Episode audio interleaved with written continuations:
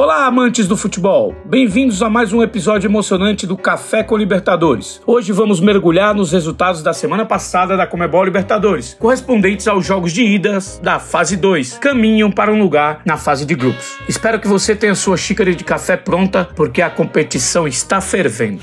Vamos começar pelo confronto entre Portuguesa e Palestino. O chileno Palestino venceu a Portuguesa por 2 a 1 na terça-feira na Venezuela. O resultado foi decidido ainda no primeiro tempo. A gente continua com a partida e show de gols entre Always Harry da Bolívia e Sporting Cristal do Peru, que terminou com uma goleada boliviana por 6 a 1. Com este resultado, é a terceira vez no século 21 que uma equipe boliviana marca seis ou mais gols em uma partida da Libertadores. Jorge Wilstmann já havia conseguido em 2017, ganhando por 6 a 2. E o Real Potosí em 2002, com 6 a 1, ambos contra o Penharol do Uruguai. Já no último duelo de terça-feira, entre o Águilas Douradas da Colômbia e o Red Bull Bragantino do Brasil, houve um empate sem gols.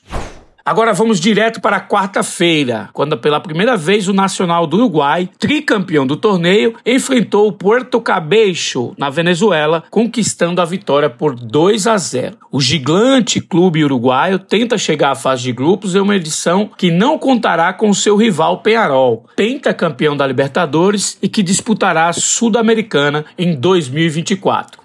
Na outra partida do dia, tivemos um duelo de nacionais. O Clube Nacional do Paraguai venceu o Atlético Nacional de Medellín por 1 a 0 com um gol de Diego Duarte, que já havia marcado na fase anterior e agora definirá a classificação em terras colombianas. Foi o terceiro gol de Diego Duarte na atual Comebol Libertadores. E na última partida de quarta-feira, veja só, empate em 1 a 1 entre a Aurora da Bolívia e o Botafogo do Brasil. A equipe brasileira saiu na frente, mas cedeu o empate no minuto 96 atuando na Bolívia. Depois do confronto, o técnico Thiago Nunes foi demitido.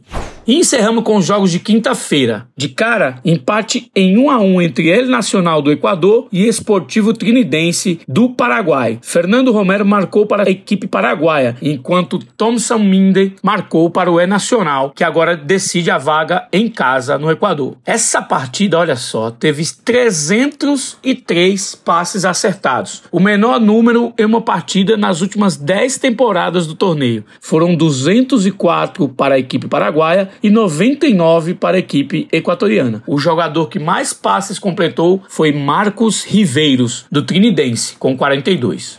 E finalizamos com o encontro entre Godoy Cruz, da Argentina, e Colo-Colo do Chile, que teve entre os destaques ninguém menos do que o meu campista Arturo Vidal. O ex-jogador de Flamengo e Atlético Paranaense, estrela mundial, retorna ao seu clube de coração. Com o reforço dele, o Colo-Colo venceu por 1 a 0 com um gol de Marcos Bolados, ficando em vantagem para o jogo de volta no Chile. Foi a primeira vez que o Colo-Colo venceu um jogo de Libertadores na Argentina. Esse foi o Café com Libertadores. Convidamos você a continuar em nosso podcast oficial e seguir o canal para não perder os episódios com o melhor conteúdo exclusivo e original da Copa. Até semana que vem com mais futebol, mais café e, claro, mais Libertadores.